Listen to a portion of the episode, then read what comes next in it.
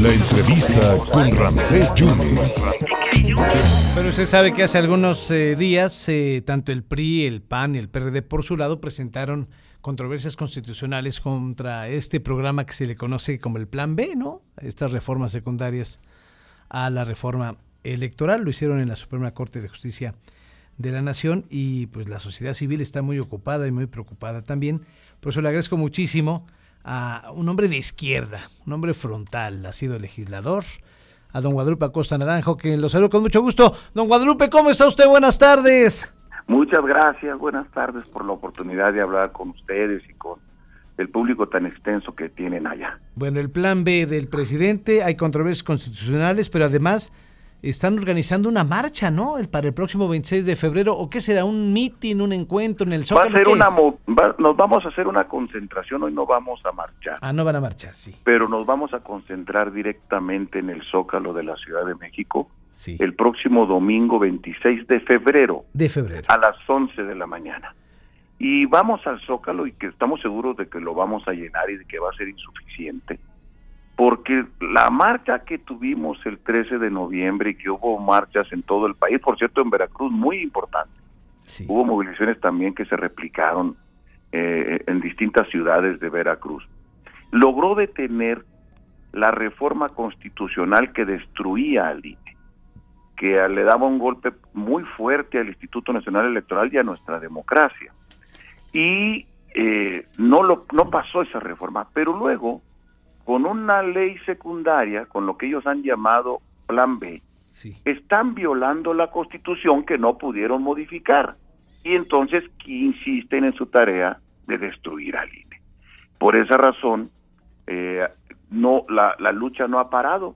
Tenemos que seguir porque la intención de destruir y de apoderarse del INE sigue en la mente del presidente López Obrador y de sus eh, personajes más cercanos y defender la democracia es tarea de todos. Las leyes que se aprobaron secundarias, que ya no ocupaban mayoría constitucional y ellos la pudieron sacar solitos, esas leyes de, siguen destruyendo al INE y por eso tenemos que volver a movilizarnos. Y esa es la intención nuestra. Del día 26 de, de febrero en una concentración que estoy seguro será muy importante y que además, pues mira, ya nos picó el orgullo Andrés, el presidente. Dijo que no podíamos ir al Zócalo. Yo creo que él cree que es de él. Pues vamos a ir al Zócalo y va a ver que el Zócalo no es de nadie, el Zócalo es de todos y que vamos a ir a movilizarnos a ese lugar a defender la democracia y a defender nuestras libertades. Oiga, don Guadalupe, ¿y no cree usted, no teme usted que en tres semanas vuelva a mostrar el músculo el gobierno y quieren llenar también el zócalo ellos?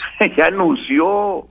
¿Te acuerdas de que el de la marcha nuestra, luego él, sí. de la marcha de los ciudadanos, luego se hizo la marcha desde el poder? Sí. Yo le decía, esto es una marcha, la primera fue una marcha ciudadana y es un desfile, no de los que se hacen para los presidentes, como del primero de mayo, se hacían entonces.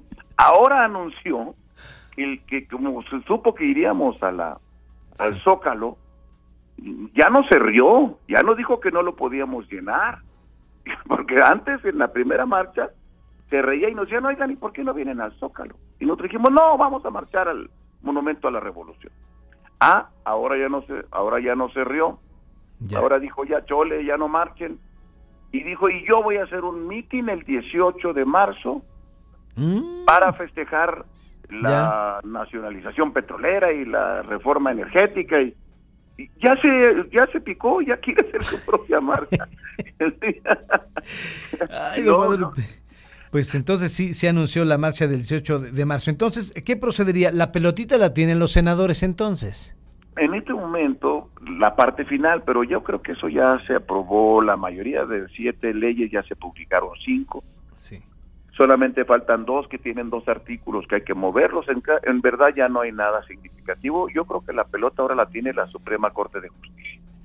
Ah, Porque ante eso, partidos políticos, senadores, diputados, ciudadanos, y entiendo el propio Instituto Nacional Electoral están acudiendo a la Corte a decir lo que, lo que es evidente, esas leyes violan la Constitución. Esas leyes destruyen al INE, le quita facultades y ahora tenemos en riesgo hasta incluso la capacidad de tener elecciones en 2024, porque con lo que están haciendo del INE, la, la destazada que le están dando al INE, se pone en riesgo el voto de los ciudadanos. Por eso ahora nosotros decimos, en aquella vez dijimos, el INE no se toca. Ya. Ahora decimos, mi voto no se toca. Oiga, Suprema Corte sí.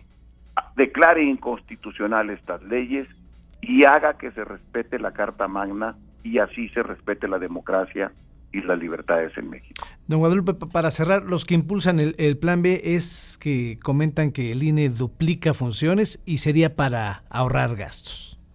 Pues si quisieran ahorrar gastos deberían de dejar andar, de andar haciendo, ¿cómo se llama? Obras faraónicas.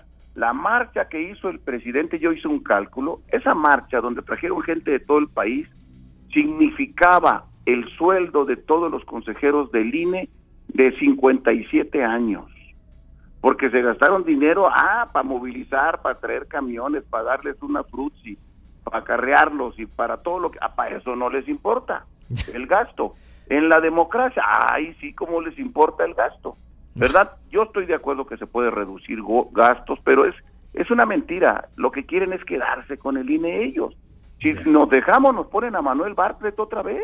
Hijo. De, presidente del INE, o nos quieren poner a alguien como Rosario Pierra, que está en la CNDH en Derechos Humanos y ya no defiende a nadie.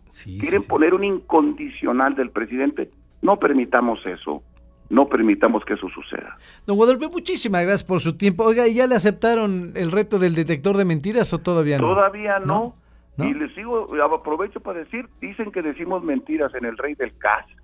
Sí. Yo estoy listo para ir al detector de mentiras con el presidente de la República a ver quién dice mentiras, o con Mario Delgado si no quieren lastimar la investidura. Mándenme a Mario Delgado a ver quién es el mentiroso y veremos cuántas mentiras dicen estos personajes. Gracias por su generosidad, don Guadalupe. Estaremos, si usted lo permite, en otro momento platicando. Siempre y un gustazo con ustedes, muy amable. Muchas gracias al licenciado Guadalupe Acosta Naranjo. Él es el coordinador del Frente Cívico Nacional y se juntará junto con, válgame la redundancia, junto con 50 organizaciones, otra marcha ciudadana, que será el 26 de febrero. Ahora la congregación será en el Zócalo Capitalino para defender al INE y estas leyes secundarias que están que están siendo aprobadas como el Plan B.